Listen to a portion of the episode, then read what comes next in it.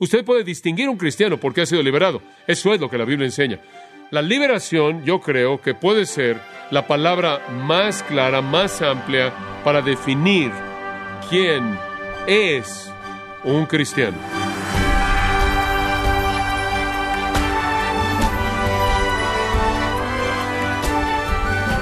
Estimado oyente, ¿de qué le libra Dios cuando Él lo salva? Este es un aspecto de la salvación que cada cristiano necesita entender.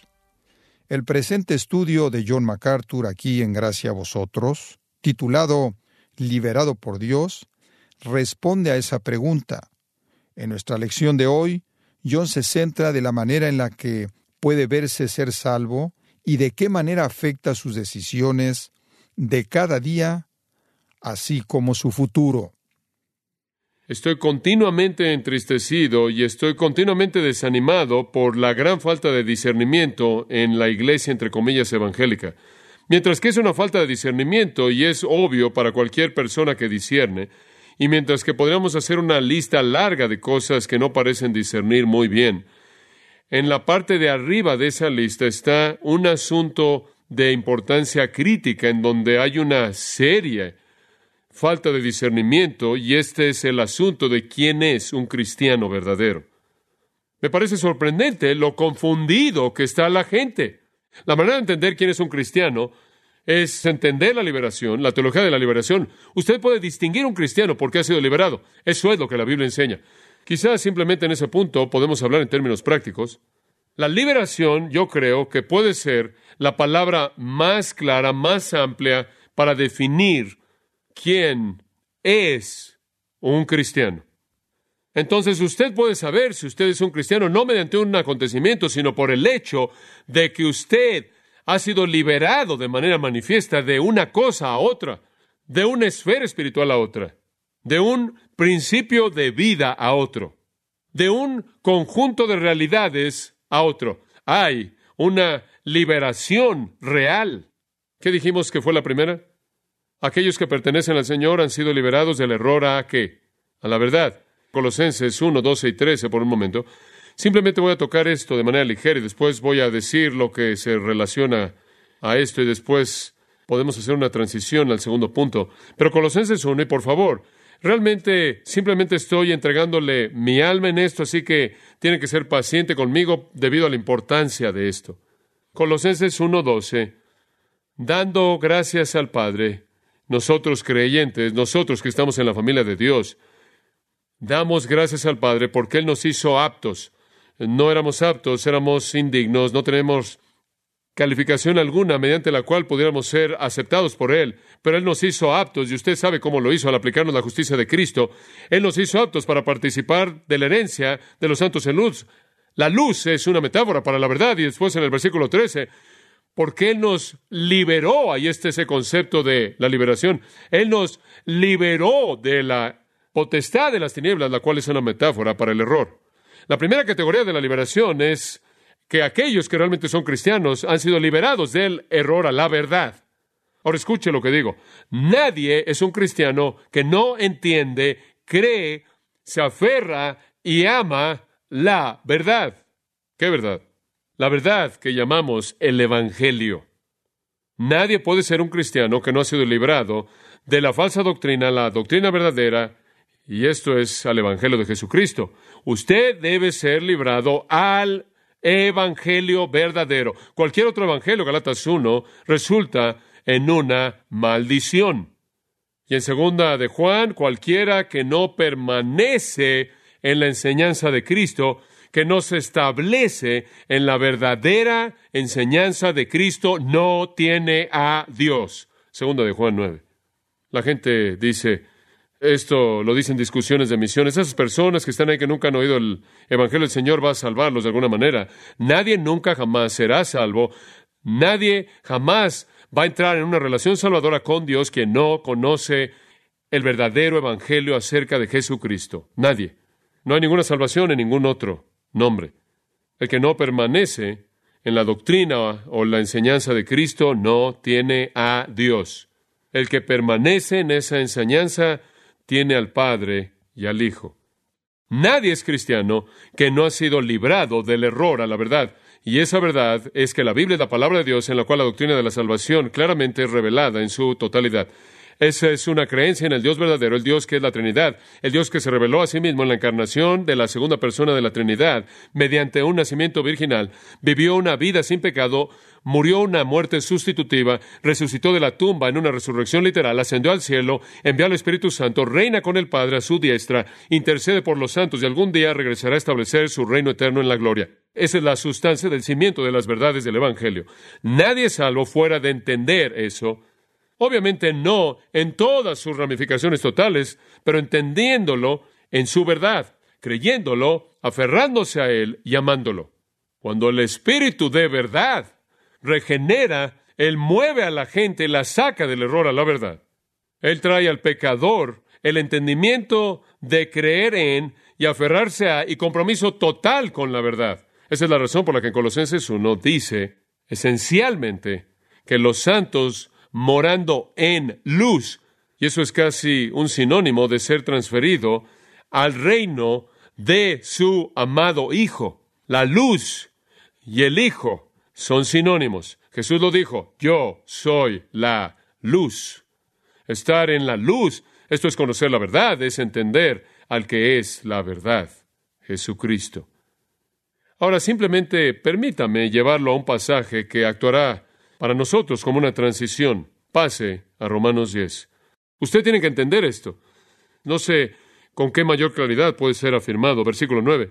Si confesares con tu boca que Jesús es el Señor, lo cual incluye a toda su persona y obra, y si creyeres en tu corazón que Dios lo levantó de los muertos, serás salvo. Si no cree eso usted, si no cree usted que Jesús es Señor y Dios y amo soberano, el que no pecó, si usted no cree que Él de hecho resucitó de la tumba y todo lo que eso implica, implica que Dios mismo quedó satisfecho con su expiación y lo resucitó de los muertos, que Él por lo tanto es el Salvador perfecto y exaltado. Y si usted no cree eso, no puede ser salvo. Porque con el corazón se cree para justicia, pero con la boca se confiesa para salvación, porque no hay diferencia, versículo 12, porque todo aquel versículo 13 que invocar el nombre del Señor será salvo. Pero tiene que invocar el nombre del Señor, tiene que creer en la esencia del Evangelio. Él no puede ser salvo sin el mismo, y esa es la razón por la que el versículo 14 dice, ¿cómo invocarán en aquel de quien no han creído si nadie les ha hablado la verdad y nadie les ha dado la información que deben creer? ¿Cómo van a invocar en Él? ¿Y cómo van a creer si no han oído? ¿Y cómo van a ir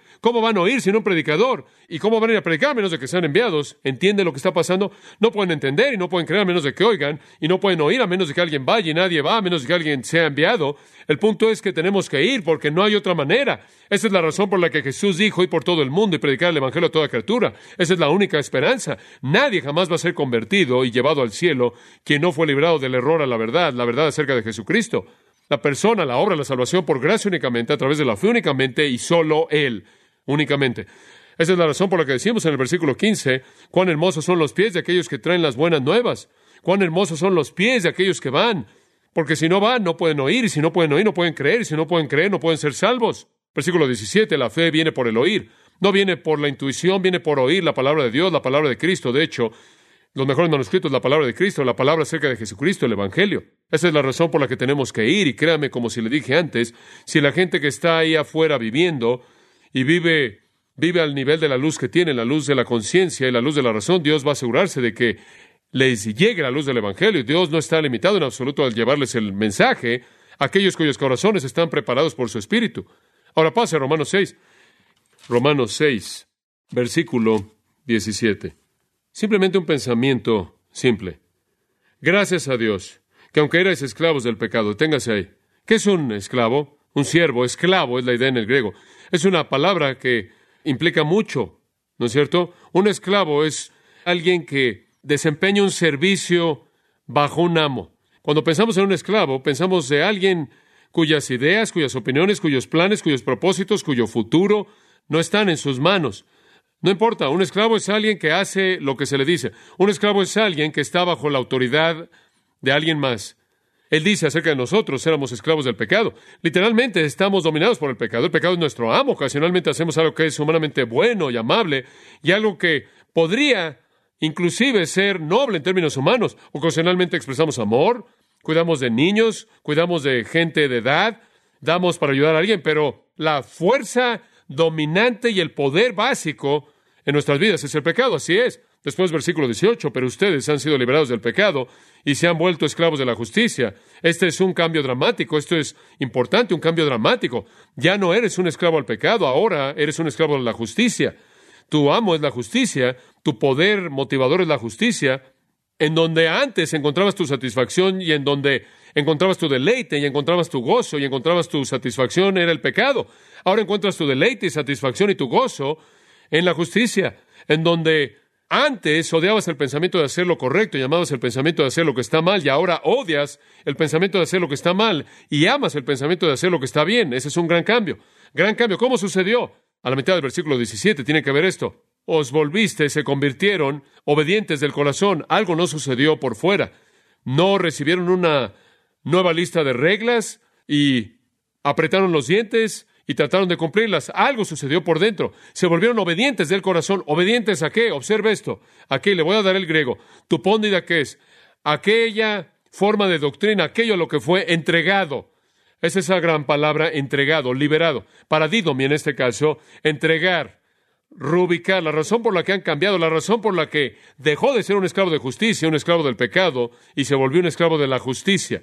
La razón es porque usted fue librado del error, a esa tupóndida que es. Tupón significa molde, esa estructura, esa forma, ese cuerpo. La idea ahí es que es un cuerpo de verdad, un cuerpo de enseñanza, un conjunto de doctrinas, verdades a las cuales fueron entregados y se volvieron obedientes del corazón. Esa es la primera indicación de un verdadero cristiano que han sido liberados, entregados al cuerpo de verdad que salva. Si no ha sido así, no son cristianos. Si alguien no puede explicar el Evangelio, no se ha aferrado al Evangelio, no cree en el verdadero Evangelio, no es salvo. Me encantaría que así fuera. Pero la única manera en la que podemos ayudarles a volverse lo que no son, convertirse en lo que no son, es decirles que no lo son, no decirles que son.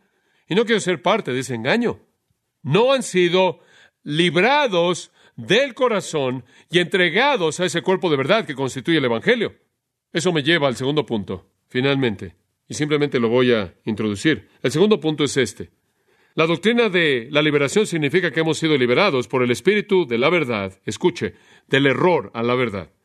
También hemos sido liberados del pecado a la justicia por el espíritu de santidad. Y eso está ahí. Regrese al versículo 17. Aunque eres esclavos del pecado, versículo 18, venisteis a ser siervos o esclavos en el griego de la justicia. Ese es un hecho, ese es un hecho. A veces alguien Dice, usted sabe, mi esposo simplemente se está conduciendo de manera terrible, no está interesado en la iglesia y se va con esta mujer y está teniendo una relación y lo que sea, y sé que es cristiano, ir a la iglesia y demás. Y le dije, permítame decirle algo. Si una persona quiere pecar, si la satisfacción más grande y deleite más grande de una persona se encuentra en el pecado, ese no es cristiano. Hay un nuevo principio de vida, hay una nueva esclavitud, y es una esclavitud a la justicia. No es que somos perfectos, simplemente es el nuevo principio que crea una nueva práctica. Me sorprende cómo la gente no entiende esto. Uno de los teólogos más importantes de Estados Unidos escribió un libro y habló del hecho de que cuando usted se convierte, quizás no cambie nada en su vida. ¿Qué? Eso es absolutamente absurdo. Cambia todo en su vida. Absolutamente todo. Regrese conmigo a Ezequiel 36. Quiero mostrarle el principio medular de la esencia misma de ser que es cambiado en esta liberación. En Ezequiel 36 encontramos este pasaje tan importante acerca del nuevo pacto, y el nuevo pacto es el pacto salvador. Pero quiero que observe la naturaleza de este nuevo pacto, salvación. Versículo 25. Esparciré sobre vosotros agua limpia y seréis limpiados. ¿Qué es lo que va a pasar cuando los salve? Lo que va a pasar cuando los salve es que los voy a limpiar. Y seréis limpiados de todas vuestras inmundicias. Esto es sorprendente. Va a haber un lavamiento aquí sinónimo con el lavamiento de la regeneración del Nuevo Testamento, el lavamiento del agua de la palabra, y los voy a limpiar de sus inmundicias y sus ídolos. Versículo 26, os daré corazón nuevo. Aquí el profeta está entrando y hablando de el lugar del pensamiento y sentimiento y emoción, una actitud. Estoy cambiando la naturaleza interna la disposición interna, el principio interno, la disposición interna, un nuevo corazón. Estoy colocando un nuevo espíritu y voy a quitar ese corazón duro que no podía percibir la justicia y les voy a dar un corazón tierno. Y versículo 27, voy a poner dentro de vosotros mi espíritu. Simplemente viene desde todo ángulo posible. Voy a cambiar todo acerca de su interior. Esto es tan bueno, versículo 27 y haré que andéis en mis estatutos y guardéis mis preceptos y los pongáis por obra. Y al final del versículo 28, y vosotros me seréis por pueblo y yo seré a vosotros por Dios, y os guardaré o libraré de todas vuestras inmundicias. Cuando usted se convierte en cristiano, el Espíritu de verdad lo mueve del error a la verdad, y el Espíritu de santidad lo mueve del pecado a la justicia, del vicio a la virtud. Llamará su nombre Jesús, Mateo 1.21, porque Él salvará a su pueblo de sus pecados. El poder del pecado, el dominio del pecado, es roto, es destrozado. De regreso a Romanos 6, por un momento, y hay tantas escrituras. Él dice en el versículo 19, hablo como mano. Estoy hablando en el lenguaje de esclavitud porque es una buena metáfora humana. Estoy hablando en términos humanos por debido a la debilidad de su carne, como seres humanos es difícil que ustedes entiendan verdades espirituales, entonces estoy incluyendo aquí algo que ustedes entienden como la esclavitud. Además, al usar analogías humanas, así como para iniquidad presentasteis vuestros miembros para servir a la inmundicia y a la iniquidad, todas sus facultades humanas, todas ellas, su mente, sus patrones de pensamiento, su voz, su cuerpo, lo que dicen, todo básicamente estaba sirviendo a la impureza y a la iniquidad, produciendo más iniquidad. Así ahora, para santificación, presentad vuestros miembros para servir a la justicia. Porque cuando erais esclavos del pecado, eras libres acerca de la justicia. Pero, ¿qué fruto tenías de aquellas cosas de las cuales ahora os avergonzáis? Porque el fin de ellas es muerte. Mas ahora que habéis sido libertados del pecado y hechos siervos de Dios, tenéis por vuestro fruto la santificación y como fin la vida eterna. Todo es diferente, no solo el final es diferente, la muerte y la vida, sino que la vida es diferente, de esclavos al pecado a esclavos de justicia. Me encanta lo que dice en Romanos 11, el libertador quita el pecado. Esa es la razón por la que el versículo 14 de Romanos 6 dice que el pecado ya no se enseñorará de ustedes. No es amo, y de regreso en el versículo 4 de Romanos 6, fueron sepultados con Cristo en su muerte, han resucitado con Cristo en su resurrección, ahora caminan en vida nueva. Tenemos una vida nueva, es lo mismo que 2 Corintios 5, 17, si alguno está en Cristo, nueva criatura es, las cosas viejas pasaron, he aquí, nuevas han venido, no soy perfecto, pero mi anhelo ha cambiado, mis deseos han cambiado. Quiero amar a Dios con todo mi corazón, alma, mente, fuerzas, quiero amar y honrar al Señor Jesucristo, quiero traer honra al Espíritu de Dios como su templo, quiero traer la palabra de Dios de una manera clara ante los hombres, quiero obedecer la palabra de Dios y esos anhelos no son anhelos naturales.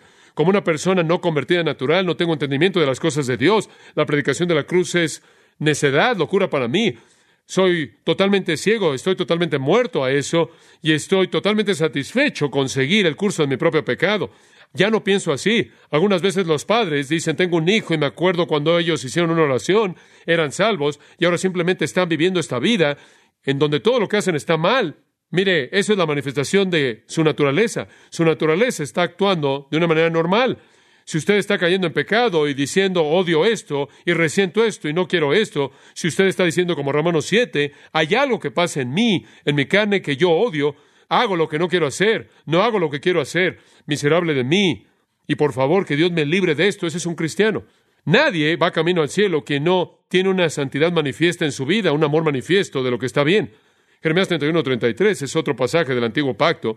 Usted no necesita buscarlo, pero esencialmente dice lo mismo. Jeremías 31, ese es el pasaje clásico del nuevo pacto. Debería decir el pasaje clásico del nuevo pacto. Y escuche lo que dice Jeremías 31, 33. Este es el pacto que haré con ellos Pondré mi ley dentro de ellos y en su corazón, la escribiré, seré su Dios, serán mi pueblo, estaré entregado a ellos, ellos estarán entregados a mí, no tengo que amarrarlos, una ley externa, va a estar en sus corazones, va a ser su deseo, su anhelo, su gozo. La santificación es inseparable de la justificación. Entonces, la liberación significa que usted ha sido liberado del pecado a la justicia. Significa que su perspectiva entera ha cambiado de manera total es totalmente diferente. La manera maravillosa en la que el libro de Apocalipsis comienza, capítulo 1, versículo 5, Jesucristo, el testigo fiel, el primogénito de los muertos y el soberano de los reyes de la tierra. Me encanta esto también, al que nos amó y nos liberó de nuestros pecados. Eso no es solo forénsico, eso no es solo una liberación legal, es una real. Esa es la razón por la que Filipenses 3 dice en el versículo 3, somos la verdadera circuncisión. Esto es, somos el verdadero pueblo de Dios que adoramos o servimos en el Espíritu de Dios. Esa es una característica. Adoramos en el Espíritu de Dios, nos regocijamos en Cristo Jesús y no tenemos confianza en nuestra carne. Ese es un creyente. ¿Se regocija usted en Jesucristo? ¿Adora usted en el Espíritu de Dios y no confía en su carne? ¿Anhela honrar a Dios, conocer su palabra, obedecer su palabra? Esas son las evidencias de una nueva vida. Efesios 2.10, muy conocido. Ustedes son salvos, versículos 8 y 9, por gracia, pero el versículo 10 dice, que somos hechura suya, creados en Cristo Jesús para buenas obras. Y Santiago dice lo mismo en Santiago 2. La fe sin obras está que muerte. Digo, es por la evidencia de una vida cambiada que sabemos que la fe era real. Hay muchos pasajes, pienso en Gálatas 6, 15, ni la circuncisión es algo, ni la falta de circuncisión. Eso no importa, pero una nueva creación. Somos una nueva creación. Todo ha cambiado con respecto a nuestra perspectiva del pecado y la justicia. Un pasaje final, 2 Tesalonicenses 2.13, y voy a cerrar con este, aunque hay casi textos interminables que podríamos ver. 2 Tesalonicenses 2.13, siempre debemos dar gracias a Dios por vosotros, hermanos amados por el Señor, porque Dios os ha escogido, esa es elección, desde el principio para salvación. Vea esto, mediante la santificación por el Espíritu y fe en la verdad. Ahí está. Los dos puntos que he estado tratando de explicar. Tiene que haber fe en la verdad. Esa es la primera liberación, aunque es mencionado en segundo lugar aquí. Y tiene que haber santificación por el Espíritu. La santificación significa una separación. Eso es lo que santificación significa. Significa separarse. Usted es librado del pecado a la justicia. La salvación entonces viene a través de esa separación del pecado y a través de esa fe en la verdad. Esos son los dos primeros puntos importantes. Las escrituras son tan coherentes. Nadie es cristiano que no cree en el Evangelio verdadero y que no tiene deseos santos, afectos justos, amor por lo que es lo correcto y una enemistad profunda hacia lo que está mal. Esa es una indicación de que usted ha sido librado. Entonces, cuando usted evalúa el cristianismo de alguien, muchos me dirán, Señor, Señor, Jesús lo dijo en Mateo 7, ¿verdad? Apartados de mí, nunca os conocí. ¿Hacedores de qué? Simplemente veo su vida y veo el producto. Ustedes son hacedores de maldad, ustedes no me pertenecen, no me importa cuál sea tu profesión. Ustedes hacen iniquidad. Ustedes no creen en mí, no importa que dicen Señor, Señor, hicimos esto en tu nombre, profetizamos, echamos fuera demonios, ese no es el punto. Vean su vida, hacedores de maldad. Usted puede distinguir un cristiano, puede identificar un cristiano, es manifiesto. Han sido liberados. Han sido liberados, han sido entregados a la fe, y la verdad en el lenguaje de 2 de Tesalonicenses 2.13, y han sido entregados a la santificación por el Espíritu. Estos han sido separados del error y del pecado a la verdad y a la justicia. ¿Se da cuenta? ¿Cómo podemos hacer la pregunta quién es un cristiano? Ahí está todo. Creen la verdad y viven como nuevas criaturas. Señor, tú sabes cómo mi corazón es cautivado por este asunto debido a esta confusión tan prevaleciente, tan inútil. Y qué triste es que la gente dice, oh, simplemente esta es su opinión. Y si esa no es una prueba exacta de la severidad del problema, no sé qué lo es. Pero no estamos interesados en mi opinión ni en la opinión de nadie más. Solo queremos la verdad, Señor. Y tú la has presentado de una manera tan clara. Debemos rendir cuentas por la verdad, porque es tan clara. No es como si tú le hubieras metido tras bambalinas en algún pasaje oscuro. Está salpicada por todas las escrituras, que para tener una relación contigo tenemos que venir al conocimiento de la verdad y tenemos que ser liberados del pecado a la justicia. El reino de las tinieblas es un dominio de error y un dominio de iniquidad. El reino de la luz, el reino del Hijo de tu amor, es un dominio de verdad y un dominio de santidad. Si pertenecemos entonces, hemos sido librados de eso y entregados a la verdad y a la santidad. Que evaluemos honestamente nuestras vidas, nuestra propia relación contigo, y si hay algún temor de que, de hecho, no somos cristianos, que nos aferremos a la verdad en toda su gloria y clamemos para que seamos liberados del pecado a la justicia y que tú extiendas tu gracia a nosotros. Y Padre, úsanos para traer la verdad a tantas personas, no solo afuera de la iglesia, sino adentro, con gente que está confundida de una manera tan terrible, sin esperanza, y que seamos personas de la verdad y personas de santidad. Danos sabiduría con nuestras familias y nuestros amigos cercanos para discernir.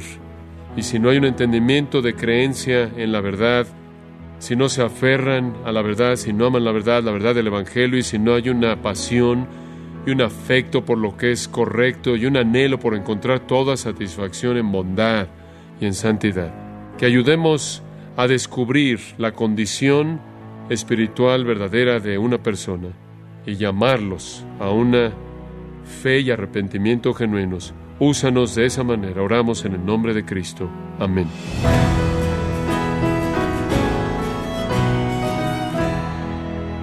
De esta forma concluye nuestro estudio de hoy. Recuerde que puede descargar todos los mensajes de esta serie a través de nuestra página en gracia.org, donde también encontrará otros recursos que le ayudarán a su crecimiento espiritual. Estimado oyente, tenemos a su disposición el libro ¿Por qué un único camino? escrito por el pastor John MacArthur, un libro que le mostrará por qué solo hay un camino al cielo y le ayudará a defender ese camino estrecho, con amor, pero sin concesiones. Puede adquirir su copia del libro ¿Por qué un único camino? escrito por John MacArthur en gracia.org o en su librería cristiana más cercana. Si tiene alguna pregunta o desea conocer más de nuestro ministerio, como son todos los libros del pastor John MacArthur en español o los sermones en CD que también usted puede adquirir, escríbanos y por favor mencione la estación de radio por medio de la cual usted nos escucha en gracia a vosotros. Es importante conocer no solo el país y ciudad de donde usted nos escucha, sino también la radio. Para quienes contactan nuestro ministerio por primera vez, pueden solicitar una copia del mensaje de promoción sin costo alguno, un mensaje por oyente únicamente. Si usted vive en los Estados Unidos o Puerto Rico, escríbanos a Gracia Vosotros, P.O. Box 4000, Panorama City, California 91412 o puede escribirnos a través del siguiente correo electrónico radio arroba Y queremos agradecerle desde el fondo de nuestro corazón su tiempo y sintonía, y en nombre de John MacArthur y del personal de este organismo, invitarle para que nos acompañe en la próxima edición y así juntos continuar desatando la verdad de Dios un versículo a la vez, en gracia a vosotros.